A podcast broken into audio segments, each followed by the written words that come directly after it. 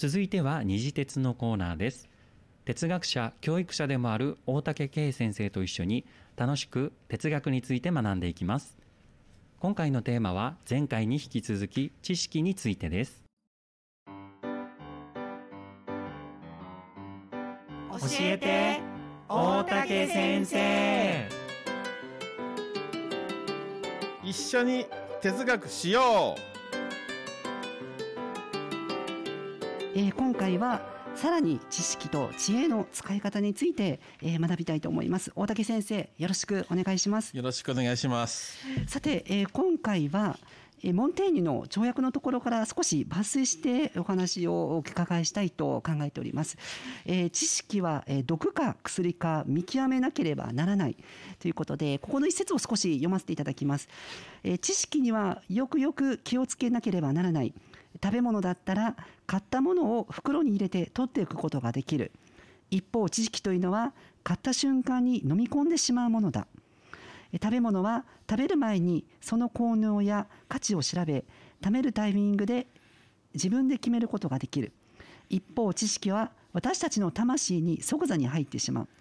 だから知識を買った時はすでに病気になるかさらに健康になるか決定してしまっているのだこれは少し解説していただくと。はい。そうですね。あのーさすがモンテーニュいいこと言ってるなって今更ながら自分があの跳躍したものに 感心しているところなんですけれどもまあ、おっしゃる通りだだと思うんですよね、はい。えー知識っていうものはそこに、えー匂いも味もないそのまま、えー頭に入ってきてしまう。でさらにモンテーニュが言ってるのはそれが心や魂に染みついてしまうっていうふうなこと。はい。これは本当によくよく気をつけなきゃいけないっていうところだと思うんですけれどもじゃあそれはどうやって見分ければいいのかっていうところなんですけれども、はい。知識にですねまず善悪っていうふうなものはないと思います。はい。ただそれを、えー取り入れる側の人間の心の姿勢によって知識が毒にもなったり薬にもなったりしてしまう。でじゃあどういうふうにそれを見分ければいいかと言いますとそれは自分の周りの人たちとの関係だと思うんですよね。ええで自分がその人たちに何とかしてあげようっていうふうな気持ちが生まれているのかそのはい知識なるものをただ自分のためだけに何とかこう使ってやろうと思ってるのかそれが薬か毒かを分ける、えー判断基準だと思います。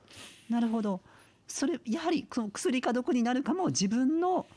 はい考え方次第という。はいそうですね、あの自分のそのこう気持ちだったり心構えだったりその他者との、えー関わり方になってくると思うんですけれどもそのあたりによって、えー知識は毒にもなるし薬にもなるということだと思います。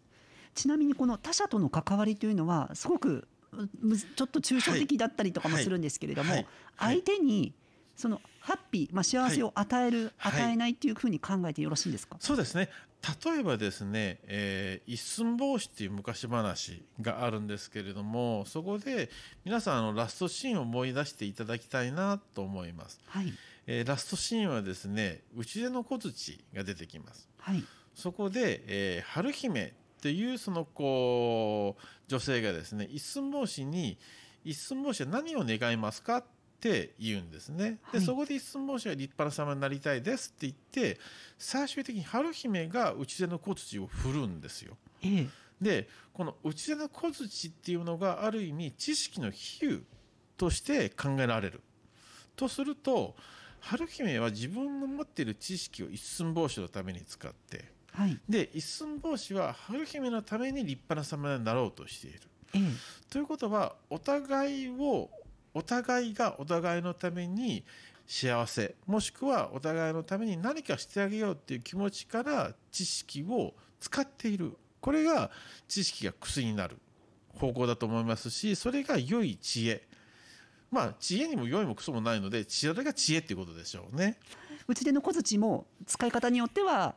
何か社会に悪影響を及ぼすものになってしまうかもでしれませんし、はい。一寸法師をはい大きくさせると、はい。社会に役立つ人間にしてあげるという、はい。ものすごい大きなはい。功績を残すこともできると。はい、そうですね。本当に使い方次第っていうところはそのモンテーニュが言っていた毒にも薬にもなるっていうことだと思いますし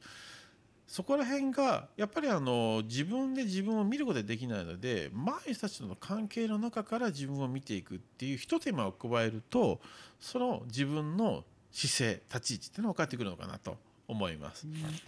えー前回えー学んだそのまさに知識と知恵はあの人の使い方によっても身を滅ぼすか、えー人生を豊かにする生きる喜びを与えるものになるかによっても変わってくるということで、このど童話を交えて少し例え話でするとさらによく分かりやすくなりますね。面白いですねあの日本昔話や童話っていうのはもう本当にあのそれこそ普遍的なテーマっていうものを中に抱えてますのでそこら辺から紐解いていくとこの楽しみながら実はいろんなことに気づかされていくっていうことが あの面白いですね。この昔話から哲学を紐解くというのはこれは大竹先生がこう考案されたものなんですか？あそうですねあの皆さんとこう楽しく哲学するっていうふうなことで頭をひねっているうちにその試行錯誤する中でこの日本昔話とか童話具話を使っていこうっていう、まあ、アイデアが生まれてきたっていうところで、まあ、実際使ってみるともう本当にあの子どもたちや大人の方たちのいろんなそのこう名言が出てきますので僕自身もすごく楽しんでいます。今回も大竹先生に、えーてえー知識について、えー楽しく学ばせていただきました。大竹先生ありがとうございました。お粗末様でした。教育者哲学者である大竹圭さんの新刊。哲学者に学ぶ問題解決のための視点のカタログ。ボーパートナーズより好評発売中